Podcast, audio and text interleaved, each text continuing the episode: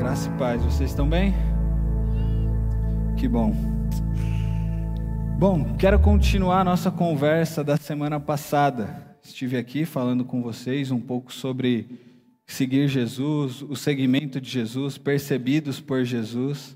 E naquela conversa eu falei para você que uma das características de alguém que é percebido por Jesus é que essa pessoa não consegue guardar essa mensagem só para si. E a gente está fazendo essa conversa a partir do Evangelho de João. E o primeiro capítulo do Evangelho de João, João se dedica a mostrar que Jesus é o Messias. Então, a todo tempo, ele está reafirmando isso. E eu queria convidar você a abrir a sua Bíblia em João 1, e a gente vai ler o verso de número 44. João 1, verso de número 44. Você, enquanto vai abrindo ou acessando a sua Bíblia, eu vou te dando o contexto disso aqui. Lembra que Jesus já tinha alguns discípulos, ele já havia chamado André, já havia conversado com Simão, que é Pedro agora. E ele, então, os discípulos estavam caminhando e fazendo aquilo que eu falei semana passada anunciando a mensagem de Jesus, passando por todas as pessoas e falando: o Messias chegou. Então Felipe, como André e Pedro, estavam na cidade de Betsaida, e Felipe encontrou Natanael e lhe disse: Achamos aquele sobre quem Moisés escreveu na lei, e a respeito de quem os profetas também escreveram. Jesus de Nazaré, filho de José. Aqui é a nossa primeira pausa. Você lembra que semana passada, se você não veio, vou te contextualizando, a gente conversou sobre a experiência e a expectativa messiânica do povo judeu a respeito de Jesus. Então, o povo de judeu, judeu aguardava o Messias, aguardava alguém que ia chegar para libertar o povo. Isso vinha desde os profetas, desde a lei. Toda a experiência de Israel apontava para o surgimento de um homem que viria anunciar a libertação. Nesse caso aqui, eles criam que a libertação era do Império Romano. Então apareceria um homem que libertaria Israel do Império Romano e faria de Israel uma nação soberana de novo. Essa era a expectativa. Então Felipe está contando isso para Natanael, um judeu que está ouvindo essa história. E aí Natanael pergunta: Nazaré? Pode vir alguma coisa boa de lá? Por que, que ele está perguntando isso? Porque Nazaré era uma cidade pequena, uma cidade rural, uma cidade periférica, longe de Jerusalém, a capital. Não era uma cidade conhecida pelo seu conhecimento teológico, não era uma cidade que produzia grandes líderes, era uma cidade pequena, comum. E a expectativa de Natanael é de um Messias vitorioso, um Messias forte, um Messias com dinheiro, um Messias da aristocracia de Israel, de Jerusalém, que deve provavelmente ter estudado anos e anos nas cadeiras das escolas do templo de Jerusalém. Um Messias formado, um Messias líder político, um Messias capacitado para versar os textos bíblicos. A expectativa de Natanael era essa. E aí ele ouve que o Messias é alguém de Nazaré. E na cabeça dele existe um conflito. Como assim Nazaré? Nazaré é uma cidade pobre, pequena, rural. O que vem de Nazaré é vinho, uva. Agora o Messias. E ele estranha. Mas ao mesmo tempo, fique pensando que alguém conta para você que o seu maior desejo, a, a expectativa de todo o seu povo apareceu. No mínimo você fica curioso. Fala, vamos lá ver qual é desse cara. E ele vai.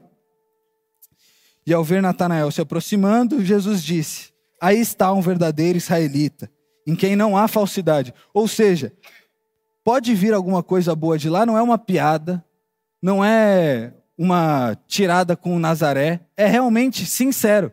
Como assim vem alguma coisa boa daquela pequena cidade? Não há falsidade nele. Perguntou Natanael: De onde me conheces? E Jesus responde: Eu vi quando você ainda estava debaixo da figueira, antes de Felipe o chamar. Então Natanael declarou: Mestre, tu és o filho de Deus, tu és o rei de Israel. Jesus disse: Você crê porque eu disse que o vi debaixo da figueira. Você verá coisas maiores do que essa. Vou parar por aqui. Ele crê em Jesus porque ele tem uma experiência mística com Jesus. Mas não pense que Jesus veio de Nazaré por obra do acaso. José recebeu uma proposta boa de emprego, vai fazer uma mesa, uma cadeira lá em Nazaré. Não foi isso que fez Jesus ir até Nazaré. Os outros evangelhos vão contando para a gente que todas as mudanças que Jesus faz, seja a sua fuga para o Egito, seja a sua ida a Nazaré, são para que se cumpram as profecias a respeito dele. E Nazaré está contando para mim e para você que Jesus é de uma outra ordem. Está contando para mim e para você que a expectativa de Natanael a respeito do Messias não aconteceria do jeito que ele imaginou. Porque Jerusalém e os religiosos de Jerusalém já tinham se vendido há muito tempo ao poder. Jerusalém já operava para legitimar o governo romano. Jerusalém já operava para engordar os seus cofres à custa dos pobres. Então, Roma empobrecia a Galileia e Jerusalém, com seus rabinos, fazia coro a esse empobrecimento.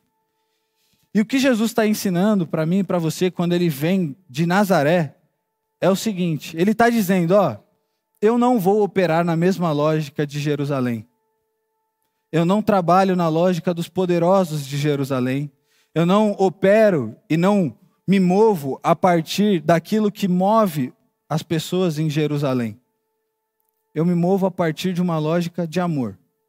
Aquilo que move Jesus, aquilo que põe Jesus no mundo, aquilo que põe Jesus em movimento, é o poder do amor. Porque o espírito de Jesus é outro, diferente dos religiosos, diferente dos fariseus e saduceus que governavam em Jerusalém. Então, sim, o Messias vem de um lugar inesperado, assim como vem para fazer o inesperado. E nessa conversa sobre amor, eu gostaria de ressaltar para vocês três características do poder do amor. A primeira delas é que, para Jesus, amor não é sentimento. Para Jesus, amor não é um arrepio que você sente. Para Jesus, não é amor não é aquilo que você sente quando conheceu a sua esposa, o seu marido, aquele frio na barriga. Isso é paixão, isso é romance. Mas amor para Jesus é outra coisa. Amor para Jesus está na escala da decisão, está na escala da ação, da ética. Ação, amor para Jesus é uma ação que constrói um novo mundo. Por exemplo, eu e você que decidimos seguir Jesus. Para nós, amor também não é sentimento. Amor é mandamento. Jesus disse para a gente amar. Amar a Deus e amar o próximo como ele nos amou. Isso é mandamento. Então não, não é uma escolha sua se você ama ou não o seu inimigo. Jesus disse: ame porque amar ao inimigo é um jeito de construir um novo mundo, uma nova ética, um novo jeito de ver a vida. E nessa conversa sobre amor, eu gosto muito de uma escritora que faleceu faz poucos anos, e ela escreveu um livro que eu indico muito que você leia, chamado Tudo sobre o Amor. Chama Bell Hooks, essa escritora. E nesse livro, ela fala sobre esse amor como ética. Então, o amor como aquilo que te move no seu trabalho, o amor como aquilo que te move na sua relação com Deus, o amor que te move na relação com seus pais. Ela vai, naqueles capítulos, discorrendo sobre o amor como ética que constrói uma nova sociedade. E logo no primeiro capítulo ela tem uma fala que capturou meu coração e aquilo não para de ecoar na minha cabeça. E eu espero que agora ecoe na sua. O amor é o que o amor faz. Vou repetir. O amor é o que o amor faz. Porque é possível eu falar para você que eu te amo e quando agir, não agir como se te amasse. É possível eu falar para você, você está perdoado, mas na hora de me encontrar com você e agir com você, eu te cobrar e te culpar por aquilo que eu já te perdoei. Então, o amor é aquilo que o amor faz. E se você faz algo que o amor não faria, não é amor. E aqui a gente entra numa polêmica, né? Recente ainda. Muitos psicólogos e pedagogos têm conversado sobre isso. Eu cresci levando umas palmadas. Provavelmente você cresceu levando umas palmadas. Mas uma pessoa que bate no seu filho com um pedaço de mangueira e diz para ele que está fazendo aquilo porque o ama, o que ela está ensinando sobre amor para o seu filho? Uma pessoa que bate na sua esposa dizendo para ela: Estou fazendo isso porque eu te amo. O que ela está ensinando sobre o amor para aquela pessoa? O amor é o que o amor faz. E se você faz algo que não é amor, dizendo que é amor, não é amor. E a gente chega na segunda característica sobre o amor. Porque quem ama não pode tudo. Quem ama só pode o que o amor pode. O amor é violento? Não. Então quem ama não pode ser violento. O amor é possessivo? Não. Então quem ama não pode ser possessivo. O amor perdoa? Então quem ama precisa perdoar. Porque você só pode aquilo que o amor pode. Quer ver um exemplo disso? Jesus pode tudo? Sim. Jesus é todo poderoso? Então por que que ele não mandou o soldado cair morto quando estava pendurado na cruz? Porque Jesus não pode tudo. Ele só pode aquilo que o amor pode. E o amor não pode ser vingativo. O amor não pode olhar Pedro arrancando a orelha do soldado e dizer: É isso, Pedro. Agora a gente começou a nossa revolução. O amor não pode ouvir os seus discípulos dizendo: Jesus, esses homens não nos trataram bem. Vamos orar para que caia fogo do céu sobre essa cidade, essa cidade seja incinerada.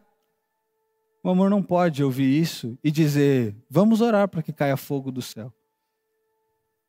Jesus não pode tudo. Ele pode o que o amor pode, porque ele é amor. E ele vai ensinando para mim e para você que eu e você também não podemos tudo. Nós só podemos aquilo que o amor pode. Mas isso é muito contraditório com a lógica dos poderes que organizam o nosso mundo. Porque o nosso mundo está organizado, e o mundo de Jesus também estava organizado assim, de maneira com que os poderosos usassem as circunstâncias, as pessoas, para ficar cada vez mais poderosos.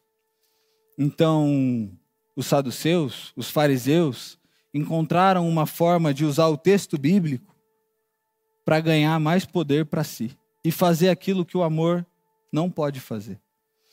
Porque o, o poder do mundo não opera na lógica do amor, mas opera na lógica da violência, da exclusão, do eu acima de todos, e no fim, numa lógica de morte. O poder do mundo é o que faz adolescentes de 13 anos serem encontrados por balas perdidas. O poder do mundo é o que faz com que um homem possessivo não consiga ver a sua mulher saindo de casa para trabalhar. O poder do mundo é o que faz com que teólogos e teólogas se organizem ao redor do texto bíblico para dizer que pessoas de pele escura não têm alma e por isso podem ser escravizadas. O poder do mundo vai olhar para as pessoas e dizer: como eu posso te usar para ficar cada vez mais poderoso? É isso que move. E quando eu e você nos colocamos no caminho do amor, nós nos colocamos em rota de colisão com o poder do mundo. Nós nos colocamos. Fico imaginando e criando essa cena. É como se a gente ficasse de pé assim no mar E quem já foi para o Rio de Janeiro já viveu essa experiência. Ou quem já foi para uma praia com onda muito forte já viveu essa experiência. Você entra na água assim, e a água está aqui, né? No meio da canela. E a onda te derrubando. E eu sinto que é mais ou menos essa experiência de quem se coloca frente ao poder do mundo. Você entra na água rasa, mas a onda é muito grande e vai te varrer. Ontem a gente conversava disso com um grupo de amigos. Seguir a Jesus é, no limite, pedirem a sua cabeça. Seguir a Jesus é saber que em algum momento vão cobrar a sua vida. Jesus sabia disso. Os apóstolos sabiam disso. E todos eles perderam a cabeça, foram crucificados ou foram deixados numa ilha para morrerem de velhice e de doença. Porque se colocar em frente ao poder do mundo é entrar numa rota de colisão com algo que é muito maior do que nós. Mas aí vem a terceira característica do amor. Aí vem aquilo que é surpreendente ao amor. E para isso eu gostaria de usar a história de um homem chamado Martin Luther King, um pastor que nos Estados Unidos se levantou contra a segregação de pessoas negras. Se você não sabe disso, vou te contar. Nos Estados Unidos, em um certo tempo, pessoas negras não podiam usar o mesmo banheiro que pessoas brancas. Pessoas negras não podiam andar no mesmo ônibus que pessoas brancas. Pessoas negras eram proibidas de acessarem a faculdade. Você tem a história do William Seymour, aquele cara que começou o movimento da Rua Azusa, que se formou do corredor. Fazia faculdade no corredor. Não podia estar em sala de aula com alunos brancos. E Luther King se levanta contra isso. Se levanta no poder do amor. No poder que não é um sentimento, que é uma prática, que é uma ação, que põe ele em sentido com a vida. E ele vai fazendo passeatas, vai pregando, vai anunciando, vai anunciando arrependimento e fazendo tudo isso de maneira pacífica. A polícia bate nele, violenta ele e eles seguem caminhando. Não revidam, não devolvem uma pedra, não fazem nada disso. Seguem caminhando. Algumas pessoas ao longo do caminho vão morrendo, vão perdendo sua vida, e Luther King segue no poder do amor. E o Luther King morre, é assassinado. Luther King sabia, assim como os apóstolos, assim como Jesus, que se colocar de frente contra o poder do mundo é ter a sua cabeça posta a prêmio. Mas o Luther King sabia de uma coisa. Ele sabia que o poder do amor é imortal. Porque, gente, os poderes do mundo, eles podem até achar que venceram, mas isso durou três dias. Jesus é crucificado, e os homens que crucificam Jesus pensam: o nosso poder venceu, o poder da morte venceu. Mas no terceiro dia, Jesus ressuscita, contando para eles que o poder do amor vence e que o poder da vida vence. E quando Jesus ressuscita, quando aquele jovem de Nazaré, morto pelo poder da morte do império, junto com o poder ganancioso dos religiosos, quando esse jovem ressuscita, ele está contando para mim e para você que o amor vence. E é por isso que Luther King, continua caminhando meio em meio à violência, em meio a risco de vida. É por isso que Paulo continua caminhando, mesmo tendo risco de perder sua vida. Paulo é preso e dentro da prisão ele continua pregando Jesus, sabendo que poderia ser morto. Porque eles sabem que é possível matar o nosso corpo. É possível que você morra pelo nome de Jesus, mas o poder do amor é imortal. O poder do amor não é vencido pelo poder do mal. É isso que eu gostaria de falar para a mãe do Tiago. um adolescente de 13 anos morto por uma bala perdida no Rio de Janeiro. Essa mãe deve estar devastada. Mas a boa notícia é que a vida vence. No final, a vida vence. E se hoje ela chora, o Tiago será ressuscitado um dia e ele vai brincar e correr e jogar bola num lugar onde balas perdidas não encontram adolescentes. E o convite que Jesus tem para mim e para você é para que nós nos coloquemos na rota de colisão com o poder do mundo.